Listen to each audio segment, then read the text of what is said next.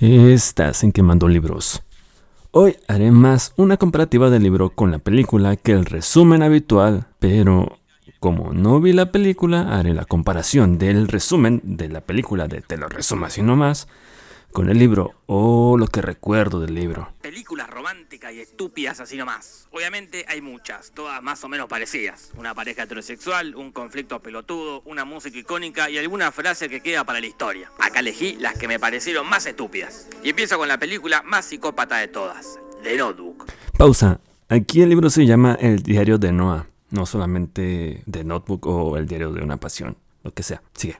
Arranca con un Ryan Gosling viejo contándole a Rachel McAdam vieja la historia de cómo Eso se cierto. conocieron. Muy bien. Una historia de amor hermosa, una historia de amor épica que arranca así.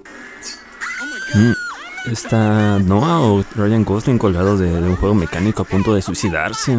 ¿Qué onda? ¿Solo para pedirle que salga con él? Qué linda forma de empezar una relación. Imagínate cuando te pregunten tus hijos, papá, ¿cómo conociste a mamá? Y la psicopatía amenazándola con suicidarme y como mamá estaba tan del orto como yo, aceptó. Ah, Pero sacando no este pasa. detalle, ellos se ponen de novios y empiezan a vivir un hermoso amor adolescente.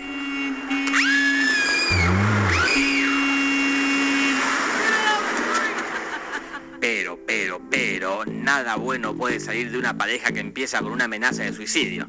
Entonces, en un momento, le salen los psycho killers que llevan dentro.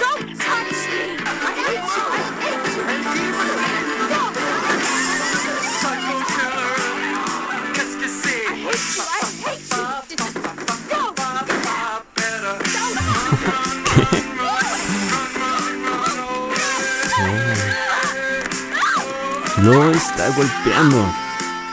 Afortunadamente para los dos, esta relación se termina cuando se termina el verano. Pausa. Todo, todo esa parte en la que tienen discusiones y están llevándose y que la relación termina cuando se termina el verano, todo eso no sucede en el libro. Este, se hace una pequeña referencia de que tuvieron una relación de una semana durante el verano. Pero nada más, no que hicieron tal y tal cosa. Una referencia que estuvieron juntos, pero sin hacer ningún tipo de actividad. Solo juntos, una semana. Y ya. Ella se va del pueblo y él se queda ahí, en el pueblo.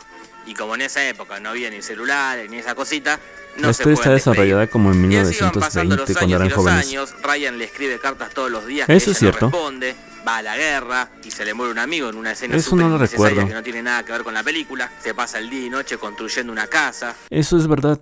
Realmente creo que así inicia el libro. Más o menos recuerdo que el libro comienza donde ella ve el periódico de él por una casa que había construido y ahí más o menos empieza a, a- a desarrollar la historia con pequeños flashbacks del pasado y pequeños no flashbacks es que están viejitos están contándose la historia de viejitos él contándole la historia a ella porque tiene Alzheimer se emborracha, corre a escopetazos a los que quieren comprar la casa y anda en bote de noche. Re normal el chabón. Por otro lado, Rachel McAdam lo superó más rápido. Se puso de novio con Cíclope, un chabón más normal y más buen tipo, y hasta se va a casar. Pero todo se complica cuando lo ve en el diario a Ryan Gosling. Y ahí se va toda la mierda. Le vienen todos los recuerdos juntos y le dan ganas de ir al pueblo a buscar a Ryan. Pero en plan tranqui, es el tipo para cerrar esa historia. Ah, sí, realmente eso pasa exactamente así, pero no entiendo tampoco el objetivo de la chica porque llevaba ciertos años con este chico que era abogado y por qué abandonarlo por el otro que solamente estuvo una semana hace muchos años. Entonces se va para el pueblo, se reencuentra con Ryan y juntos nos van a demostrar que no importa que seas un cerda o que te estés por casar con un chabón que es buen tipo o que esté lloviendo y seguramente se van a resfriar. Lo más importante es el amor, el amor heterosexual. Ah, empiezan a besarse. En el libro realmente terminan de secarse dentro de la casa y sí, empiezan a besarse y todo lo que sea. Y además, al principio, todo muy lindo, pero ya sabemos cómo son ellos, unos psicópatas del orto. We're back to that. Your plan? Was that a test that I didn't pass? And your word is shaking around now, don't you think? Ah, no, no pasa nada de eso en el libro. Well, that's what we do. We fight. You tell me when I'm being an arrogant son of a bitch, and I tell you when you're being a pain in the ass. I'm not afraid to hurt your feelings. So it's not gonna be easy. It's gonna be really hard. And we're gonna have to work at this every day, but I wanna do that because I want you. What? ¿A alguien le parece bien esta lógica? O sea, nos llevamos como el orto, peleamos todo el tiempo, te parezco un pelotudo, me pareces insoportable. Pero aún así tenemos que estar juntos, ¿por qué? No tiene el más mínimo sentido. Nada, nada, nada de eso sucede en el libro. No hay ningún tipo de bueno, discusión, yo al el problema parecer. es que no me da la cabeza. La cabeza sí te da. Lo que no te da es el corazón. Tenés razón, Franchella, nano. Disculpame. Creo que lo único que recuerdo que fuera como un conflicto entre ellos es que ella aún no se decidía si por el chico abogado de muchos años o este, no, este Ryan Gosling, Noah, de una semana hace muchos años. Ella. Es el único conflicto que tienen. Ningún tipo de discusión entre ellos o algún problema. No, nada. Cuestión que al final terminan juntos. Acá el que me da mucha pena es Cíclope, porque el loco era bueno, amable, gracioso, sensato, respetuoso, todo bien el loco, y se lleva la peor parte. Y además siempre le pasa lo mismo, pobre tipo. Bueno, la película retoma la escena del viejo contándole la historia a la vieja, y acá se pone re triste la historia porque mueren juntos, juntos y abrazados. No. Otra película.